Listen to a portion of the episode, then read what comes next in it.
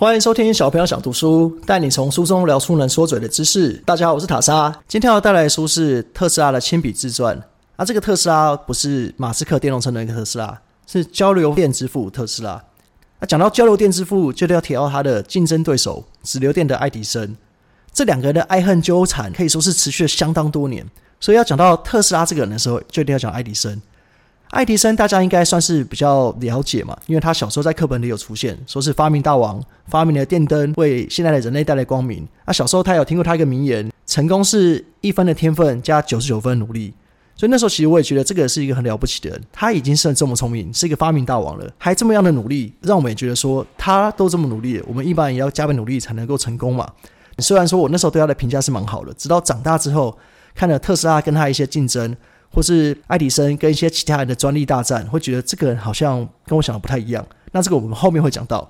我们先从特斯拉开始讲到特斯拉，除了交流电以外，它有很多发明是直到现在还一直影响我们人类的生活，像是无线电、交流电的水坝、水力发电，它的特斯拉线圈，它甚至还做什么死光啦，说可以用外星电波来发电，算是有点超越时代，甚至是幻想的发明。直到现在可能还没办法做到，但我们也知道他的想法是已经远远超越他的时代。因为毕竟他是生活在一百多年前的人嘛，那个时候就可以想到这些事情，我觉得算是一个相当了不起的发明家。那他为什么这么特别呢？其实来自于他有一个很奇怪的，该说天赋吗？还是一个诅咒？因为他从小就会有幻觉跟幻听，那这个幻觉跟幻听严重影响到他的生活了。那我们先从他的童年开始介绍起好了。特斯拉生于一八五六年的克罗埃西亚，他爸爸是当地的一个神父，所以他也希望他的儿子特斯拉跟特斯拉哥哥都成为神父。特斯拉其实从小在爸爸给他压力之下，就过得算是压力蛮大。加上他在七岁的时候，哥哥不幸落马过世，在这个打击之下，特斯拉的幻觉变得更严重了。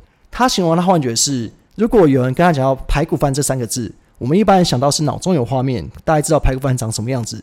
可他不是脑中有画面，他是眼中有画面，他可以直接看到一碗热腾腾、香喷喷的排骨饭就在他眼前出现，所以他会分不清楚这个排骨饭是现实生活中真的有，还是只是他的幻觉，他分不出来。甚至他也会有幻听，他会听到很远很远有跟他讲话，或是说他会听到各种奇怪的声音，像是甚至他在餐厅，他可以听到厨房有一些苍蝇降落到桌子上，所以他也分不出来是他真的听得到还是幻觉，这也造成他很大的困扰。那这个幻觉听起来是个诅咒啊，是影响他的生活。那为什么有人会觉得这是一个天赋呢？是因为他后来经过他自己的训练，他把这个幻觉应用在他的发明上面，他可以透过这幻觉，因为刚刚提到他脑中想到的事情，他可以在眼中就直接看出来。所以后来他很多发明，他的假设都在脑中做，他不需要实验室，他不需要纸笔把过程写下来，他在脑中推导这个发明的过程，他在脑中推导说这个实证到底成不成功。以现在的角度来看，就有点像他脑中就是一个超级电脑，他在超级电脑算出结果之后再去实行。他说他可以完全不动手就能够快速发展完善自己的构想，他可以在脑中把所有的缺失都彻底改进。再找不到一丁点瑕疵之后，才把脑中的成品做出来，也是蛮嚣张。他说：“想当然，他的设计完全照他的构想运行之后，实验结果一定会完全符合。他的发明都是这样出来，所以等于是省了很多时间嘛。这也跟一般的发明家不太一样。像刚提到爱迪生，他发明电灯的时候，他是试了成千上万种材料，才从中找到一个最适合电灯的材料，才做出了现在的电灯。特斯拉不用，他在脑中就可以做出这些模拟了，他在脑中自己运算。”哪一个最适合材料，他可以直接做出来。那我想这就是一般跟天才的差异了。所以他小时候试了各种领域，把这幻觉适应成能对自己发明有帮助的方式。他一开始怎么成功的呢？他是透过看书，因为他发现他在阅读的过程中，这些幻觉会停下来，他可以全心投入在这本书上面。在他这样的投入之下，他的幻觉跟幻听都不会出现的。所以他小时候最爱消磨时间的方式就是看书。他运气不错，因为他爸爸是当地的神父，他也在管理当地的图书馆，所以里面有大量书籍等着他来阅读。他说他小时候的童年就在图书馆里度过。那你应该有没有看过这种小孩是看书看到被爸妈骂？因为他的爸妈觉得他花太多时间看书了，他都不睡觉，他会觉得这样的一个小孩一定会长不大，会长不高。因为小时候爸妈都跟你说啊，你不睡觉都长不高。那特斯拉就是这样的小孩，他爸妈觉得你都一直看书都不睡觉，这样其实对健康很不好。所以特斯拉他爸爸在每天睡前就把蜡烛都藏起来，就怕他儿子半夜起来偷看书。特斯拉毕竟是个发明家，这个小小的挫折怎么可能击倒他？于是他就自己用牛油自制了蜡烛，然后就熬夜看书看到爽。他爸跟他的拉扯也是一直影响到他童年的生活。有一年，特斯拉得了很严重的病，病了大半年都没有好。然后他爸爸也会觉得他无法再接受他的小儿子因为生病过世，因为毕竟大儿子已经从马上摔下来过世了嘛，所以他也很怕这小儿子离去。特斯拉在这个病恹恹、已经快要过世的情况下，居然跟他爸说：“如果你愿意让我进最好的学校，让我好好念书，我说不定就会好起来。”在这种人生最重要的关头下，对爸爸情绪勒索，所以你看到特斯拉之所以可以成功，就是他是一个超乎一般人想象的人。既然儿子都这样讲了，他爸就跟他说：“如果你能够好起来，我就三尽家财让你读最好的学校。”那特斯拉也有了心理的动力，所以他就慢慢的好了起来。爸爸也算是遵守诺言，就送他进当地一个最好的学校念书。在大学一年级的时候，特斯拉的功课是相当的好，他每一科都是全班第一名。他那时候大一结束的时候很开心，想说要回去跟家人分享他念书成功的喜悦。但是回到家的时候，爸爸对他是相当冷漠，即使知道他的各科成绩都是名列前茅，也没有给他任何的夸奖。所以特斯拉那时候是很难过，他就决定要自暴自弃，他要摆烂。所以他二年级的时候就不念书，他也不去学校，他每天就去赌博，他就不断的赌。但是虽然说他是一个天才，但他赌运好像不太好，所以他尝试赌到倾家荡产都没有钱吃饭。他爸爸知道之后也觉得完全不能接受，因为他爸爸毕竟是神父嘛，他会觉得神父的小孩在每天赌博不吃饭，觉得白养这个小孩。然后就在不久后就过世了。那特斯拉知道爸爸过世也很难过，然后他也也很不谅解，为什么爸爸居然不支持他念书？不是当初讲好说让他去念书，可是他得到了好成绩之后，反而没有给他鼓励。然后是回去替爸爸整理遗物的时候，才发现原来爸爸不想要念书，是因为学校教授的影响。那为什么教授会希望特斯拉不要那么认真呢？是因为特斯拉读书的方式太夸张了。他又跟以前一样，他都不睡觉，他可以每天晚上十一点睡到凌晨三点。然后剩下时间全部都在念书，你可以想想，一个人一天只睡四小时，剩下二十小时都在念书，连教授看到都会怕。毕竟我相信有些教授最大的乐趣就是期末的时候，在他的办公室里面翘着脚，等着这些考试不及格的学生来求情，很期待听到一些说啊，教授，我真的知道错了，我下学会乖乖念书，我就是天资不好，我会再努力，我会像爱迪生一样拿出九九分的努力，毕竟我只有一分的天分。教授就很期待这种人来办公室求情，我相信这也是某些教授他们这么认真、这么努力念书当上教授的最大的动力。那像特斯拉这种人，就是在打教授的脸啊！教授这么辛苦做了一份考卷出来，不是让你考一百分的，他是让你考不及格来求情的。所以像特斯拉这种搞不清楚教授在想什么的人，教授联合起来，希望他爸爸跟他儿子说：“你不要再这么认真读书了，放过我们吧！我们写考卷、出考卷很辛苦的。”就跟他爸爸说：“哎，拜托我，求求你，让你儿子好好睡觉。他这样会读不完大学四年就要过世了。所以他是因为太过认真，他爸爸担心他的身体，所以才希望他不要念书。所以他那时候也算是很难过，因为这样的事情，他爸爸过世了。但是他是还在继续在读。他有次也是读到破产，已经没有钱了。然后他身无分文，走错赌场，不知道该怎么办。是他妈妈过来给他一大笔钱，跟他说：儿子，你想要赌你就尽量赌，你要输光也没关系，这是你的人生。但是我相信你有一天会醒过来的。”那特斯拉听到这样子以后，反而就叛逆心态就来了。你越要我赌，我就越不赌。所以他就从那天起，就这辈子再也不赌博，他就戒掉赌博这个陋习。在他戒掉赌博之后，他要回去学校上课了。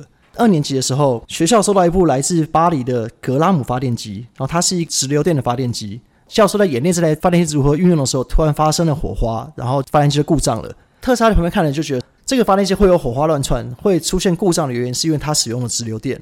他觉得如果用交流电的话，这个马达就会运转很顺利。但是那个时候的教授觉得不可能。在那个时候的人角度来讲，交流电是一个无法使用的电，是没有用的能源。所以他们那时候主流是直流电。教授觉得你想要发明交流电发电机这个东西，就像是你想要发明永动机一样，是不可能的，是一个幻想而已。所以你不要浪费自己的时间。但是对于特斯拉这种人，没有什么叫不可能。所以他又开始在脑中模拟自己的小小实验室，做了各种实验。他也做出个交电发电机的雏形。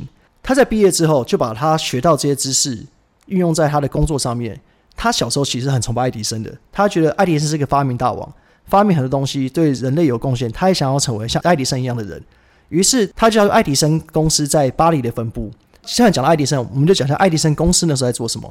因为我们知道爱迪生是发明电灯嘛，那其实他除了电灯以外，也有各式各样的发明。因为他有一个发明团队，他的公司里面就一堆人在帮他发明。但是有些为人诟病的地方，有人觉得。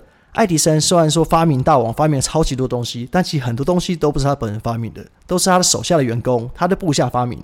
但他把最后的名利都放在自己身上，就其实是员工发明的，但最后发表是他。所以实际上发明家你也不知道是谁，但最后都是怪爱迪生头上。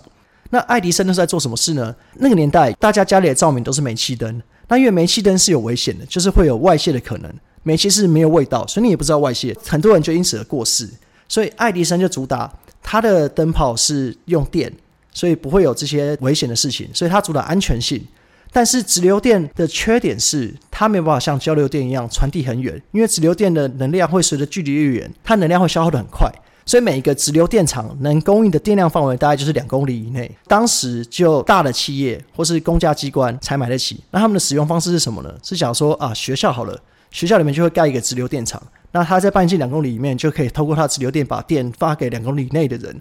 但是因为这个距离算很短嘛，所以等于是每一个公家机关、每一个企业。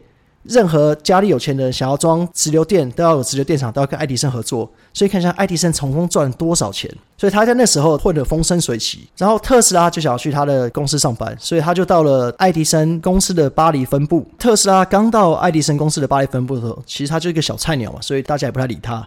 那他什么时候才展现他的天赋呢？有一年，德国斯特拉斯堡的一个火车站，他们想装直流电的发电机给车站提供照明，但是这个发电机出了问题。现场没有人会修，所以他们不知道该怎么办。他们就到处去询问所有附近的分公司，有谁自认能修好的就去修。特斯拉听到，他就毛遂自荐说：“这个我做到。”他就去把这个都没人能够解决难题解决了。在场有一个美国的同事知道这件事情，就推荐特斯拉说：“你要不要到美国公司上班？”因为他觉得特斯拉他是一个很厉害的年轻人，不能在这边埋没他的天分。刚好那时候特斯拉的母亲也过世了，他那时候伤心欲绝，他决定好吧，那既然父母都过世了，就趁着机会到了美国爱迪生公司工作。他本人是很兴奋的，他因为毕竟可以到同龄的偶像的公司工作，可以想到他那个兴奋程度是怎样。他也很想要让爱迪生知道他的交流电马达是多么厉害的东西，所以他就有一天趁着机会在爱迪生面前介绍他这个交流电马达。爱迪生听到当然是嗤之以鼻，因为毕竟爱迪生他是在做直流电。如果他决定要转型这个交流电马达的话，那他之前做的努力，他的直流电厂，他的一些电线，他的电路全部都要重做。所以以一个商人的角度来讲，是不可能做这种事的嘛。所以爱迪生跟他说：“你现在先把我的直流电马达做改善，如果你做得出来，我给你五万美金。那五万美金在那个年代是什么概念呢？以通货膨胀的速度来看。”那时候的五万美金，在现在差不多就是三千万台币。那时候特斯拉才是一个刚毕业不久的新鲜人诶。如果你老板跟你说你只要这件事做出来，他就给你三千万台币，谁不做？而且他又是个发明家，刚好投其所好啊，所以他就花一年时间把爱迪生交办的工作做完了。他改良了直流电发电机的马达和性能，他就很得意去跟爱迪生说：“我做到了，那我的五万美金呢？”爱迪生跟他说：“哈哈，你不懂啦，这是我们的美式幽默，跟你开个玩笑而已。”他居然用美式幽默来混过去，那可以想象特斯拉一定是气到不行嘛？特斯拉就觉得退而求其次，你不肯付出这个奖金，那至少帮我加薪吧。他那时候的月薪是十八块美金而已，那他要求加了二十五块，但是爱迪生居然断然拒绝。其实我觉得这有点不太能理解，爱迪生怎么好像有点小气啊？特斯拉帮直流电马达做了这么重要的改进，替公司带来很多专利、很多利润，但是要加薪七块美金被拒绝。那特斯拉是一个很自负的人，他就愤而离开了这间公司。但是特斯拉在离开这间公司之后，其实算是过得不太顺利。特斯拉离开爱迪生的公司的时候，就决定要创立自己的事业。他那时候就想要做教练相关东西。他那时候在业界里算是小有名气，所以就有人提出希望特斯拉以他自己名称成立一个公司。但他希望公司主要做什么？做弧光灯。